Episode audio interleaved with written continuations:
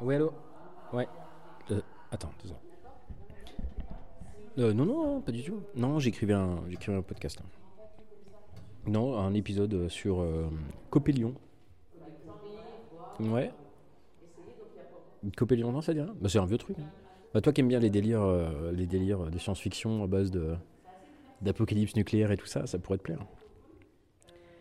Euh, bah, je te dis ce que j'ai écrit, enfin, rapidement. Alors Copélion, en fait, c'est un manga de alors, Tomonori Inoue. C'est un auteur en fait qui a déjà été publié en France, euh, enfin qui est publié en ce moment en France avec Candy et Cigarette euh, chez Casterman qui va, qui, va, qui, qui va se terminer ou qui s'est terminé il n'y a pas longtemps si je dis pas de bêtises. Mm. Et en fait, Copélion, en fait, c'est un manga de 2008 euh, qui raconte en gros un accident nucléaire qui éradique complètement la, mégalopo- la mégalopole tokyoïte. Ouais, c'est ça. Et du coup, en fait, plus personne ne fout les pieds dedans depuis 20 ans, sauf, évidemment, euh, des ados qui ont développé euh, des sortes d'anticorps aux radiations. euh. Ouais. ouais, le manga était un peu en avance sur son temps. C'était trois ans avant le, le tremblement de terre du Tohoku. Ouais, bah, et l'accident de Fukushima Daiichi. Ouais, suivi, ouais. Mais bon, alors, c'est pas non plus le, premier, hein, parce que tu sais, on te le vend, on, le vend assez facilement comme ça. C'est pas non plus le premier à explorer ce genre d'hypothèse, hein, surtout au Japon, euh, bien sûr. Oui, bah évidemment, voilà. Euh, mais bref, au final, dans, dans Copélion, on a euh, trois gamines qui se baladent dans un Tokyo dévasté, et dans lequel la nature bah, a repris. bah voilà, c'est ça. Donc là, t'as des, t'as des arbres qui poussent dans tous les sens, ça reprend le dessus en fait sur les structures en béton. Et euh, ouais, c'est ça. Et avec le recul, en fait, j'imagine qu'il devait, euh, devait bien s'être renseigné sur Tchernobyl euh, pour écrire son manga. Bon, moi, je l'imagine. C'est assez comme ça que j'imagine Tchernobyl. Enfin, oui, voilà, c'est ça. Mais au final, c'est surtout un gros prétexte en fait pour lancer des intrigues dans un décor, dans un décor, pardon, un un décor de jungle urbaine euh, avec des dangers permanents. Parce que du coup, tu peux, faire émerger n'importe quel danger euh, de ce genre d'environnement. Ouais, ouais. Et une des grandes qualités, c'est que c'est vachement riche en matière de dessin, euh, notamment dessin d'architecture. Ouais, c'est plutôt beau, mais surtout, il y a pas mal de décors et de découpages qui sont vraiment très sympas.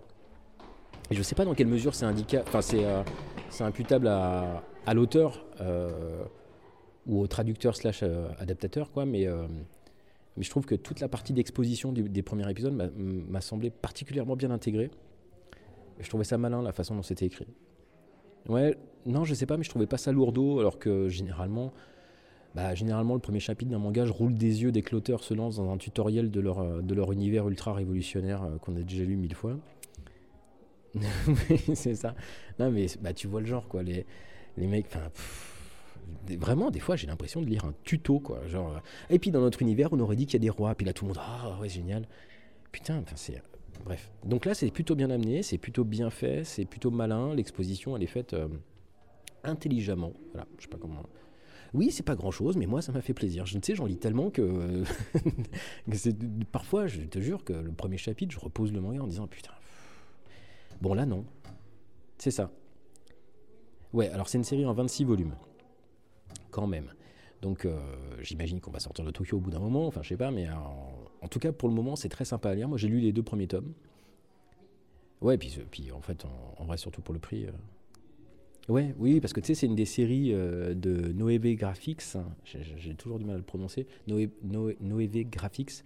Euh, c'est des séries tu sais, qui sont à 4 euros le tome, donc qui sont découpées. En gros, c'est du manga découpé un petit peu avec les jaquettes qui sont découpées directement, etc. Il n'y a pas de. En gros, c'est pas, pas imprimé tout à fait de la même façon, et donc du coup, ils peuvent faire des prix qui sont un peu plus bas. Ouais, bah, ils ont annoncé ça euh, l'année dernière. Enfin, l'année dernière, quand on commençait à voir les prémices de la crise du papier, on s'est dit 4 euros le tome, euh, bah, c'est, ballsy, comme on dit. Ouais. Et puis ça compense un peu parce que chez le même éditeur, moi j'achète Five Star Stories qui pour lui, enfin qui, lui à mon avis est vendu euh, un peu trop cher, mais bon, donc du coup si tu veux, bon voilà ça compense un peu. Mais franchement ça fait une petite série de science-fiction, euh, action de qualité, à pas cher, avec des, enfin et puis c'est très sympa à lire. euh, Et puis je, Bah, franchement, euh, alors 26 tomes à plein tarif, je sais pas si je me serais laissé tenter, pour être honnête. Mais là, je me dis, putain, c'est pas mal, quoi. Ouais, c'est ça. Il bah, faut faire des choix. Hein.